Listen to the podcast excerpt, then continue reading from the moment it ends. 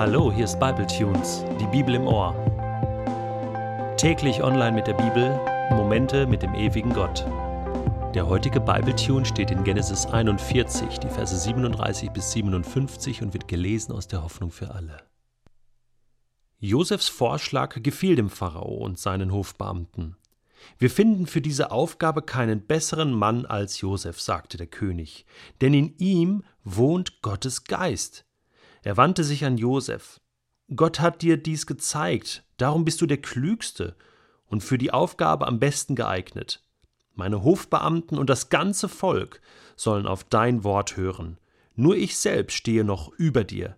Ich ernenne dich zu meinem Stellvertreter, der über ganz Ägypten herrscht. Er nahm den Siegelring mit dem königlichen Wappen von seinem Finger und steckte ihn Josef an. Dann gab er ihm kostbare Kleidung und legte eine goldene Kette um seinen Hals. Er ließ ihn den Wagen des zweiten Staatsoberhaupts besteigen. Wo immer Josef sich sehen ließ, wurde vor ihm ausgerufen: Werft euch vor ihm nieder und ehrt ihn. So setzte der Pharao ihn zu seinem Stellvertreter über ganz Ägypten ein. Ich bin der König, sagte er zu ihm, und ich bestimme, dass ohne deine Einwilligung niemand etwas unternehmen darf. Er gab Josef den ägyptischen Namen Zaphenat Paneach, das heißt Gott lebt und er redet, und verheiratete ihn mit Asenat. Sie war eine Tochter Potipheras, des Priesters von Heliopolis. Josef war 30 Jahre alt, als der Pharao ihn zu seinem Stellvertreter machte. Er verließ den Königshof und reiste durch ganz Ägypten. Die folgenden sieben Jahre brachten dem Land überreiche Ernten. Josef verlangte, dass das überflüssige Getreide abgegeben und in den Städten gesammelt wurde. In jede Stadt ließ er den Ertrag der sie umgebenden Felder bringen. Die Getreideberge waren nicht mehr zu wiegen, ja nicht einmal mehr schätzen konnte man die riesigen Mengen. In den Jahren vor der Hungersnot bekamen Josef und Asenat zwei Söhne. Gott hat mich, mein Elternhaus und meine Sorgen vergessen lassen, rief Josef und nannte den Ältesten Manasse, das heißt, der vergessen lässt. Den zweiten nannte er Ephraim, das heißt Kindersegen, denn er sagte, Gott hat mir im Ausland Kinder geschenkt. Nach den sieben fruchtbaren Jahren begann die Hungersnot, wie Josef es vorausgesagt hatte. Alle Länder ringsum waren betroffen, nur Ägypten besaß genug Vorräte. Doch auch hier hungerten die Menschen und flehten den Pharao um Brot an. Wendet euch an Josef, antwortete er ihnen, und tut, was er euch sagt. Als die Hungersnot immer drückender wurde, öffnete Josef die Kornspeicher und verkaufte Getreide an die Ägypter und an Leute aus anderen Ländern.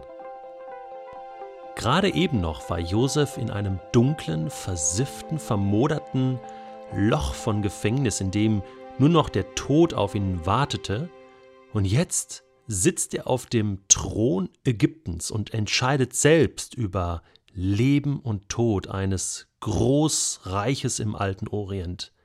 Ist es nicht unglaublich? Ist es nicht geradezu märchenhaft? Solche Geschichten, die die gibt es doch eigentlich gar nicht im Leben. Und in der Bibel gibt es sie. Und zwar nicht nur einmal, es gibt sie sehr häufig im Alten und auch im Neuen Testament. Was ist hier passiert? Natürlich kann man jetzt behaupten, ja, der Josef hat nur Glück gehabt, das ist halt ein Glückspilz, das war jetzt Zufall, aber wir müssen mal überlegen, ich meine, Pharao regiert ein großes Land, eine Weltmacht damals im Orient.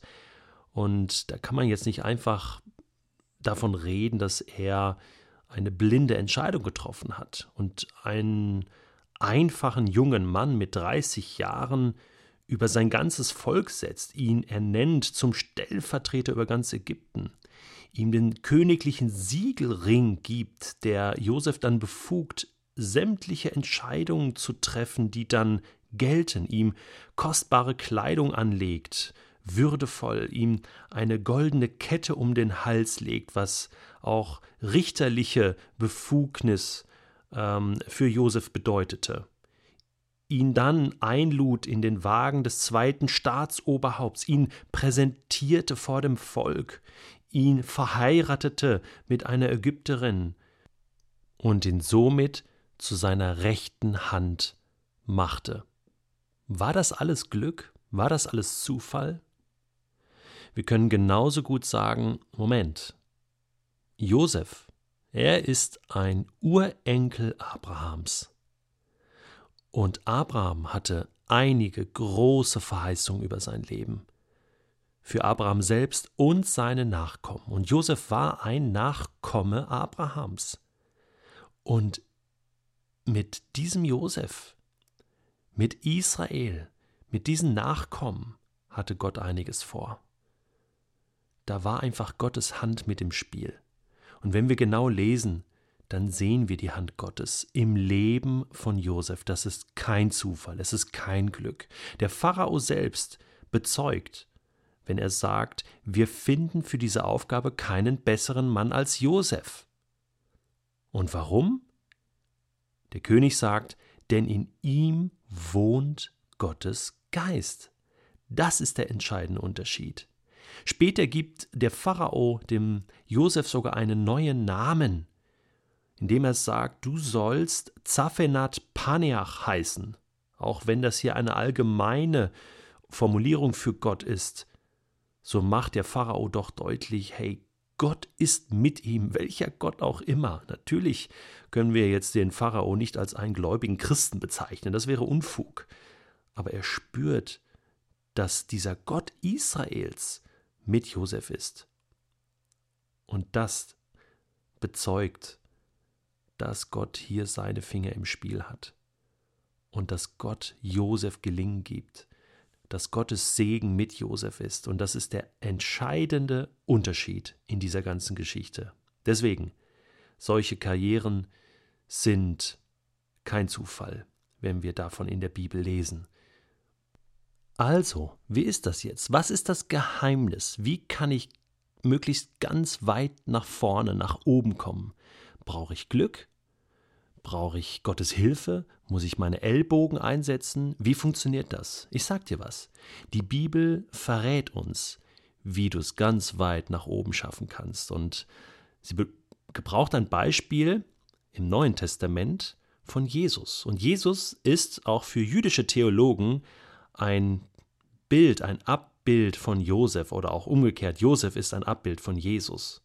Und wir lesen im Philipperbrief Kapitel 2, dass wir uns an Jesus orientieren sollen.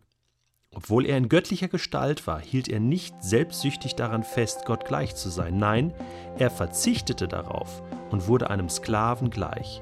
Er nahm menschliche Gestalt an und wurde wie jeder andere Mensch geboren. Er erniedrigte sich selbst und war Gott gehorsam bis zum Tod, ja, bis zum schändlichen Tod am Kreuz. Darum hat ihn Gott erhöht und ihm den Namen gegeben, der über alle Namen steht. Vor Jesus werden einmal alle auf die Knie fallen, alle im Himmel, auf der Erde und im Totenreich. Und jeder ohne Ausnahme soll zur Ehre Gottes des Vaters bekennen, Jesus Christus ist der Herr. Damals mussten alle bekennen, Josef ist der Herr. Heute müssen alle bekennen, Jesus ist der Herr.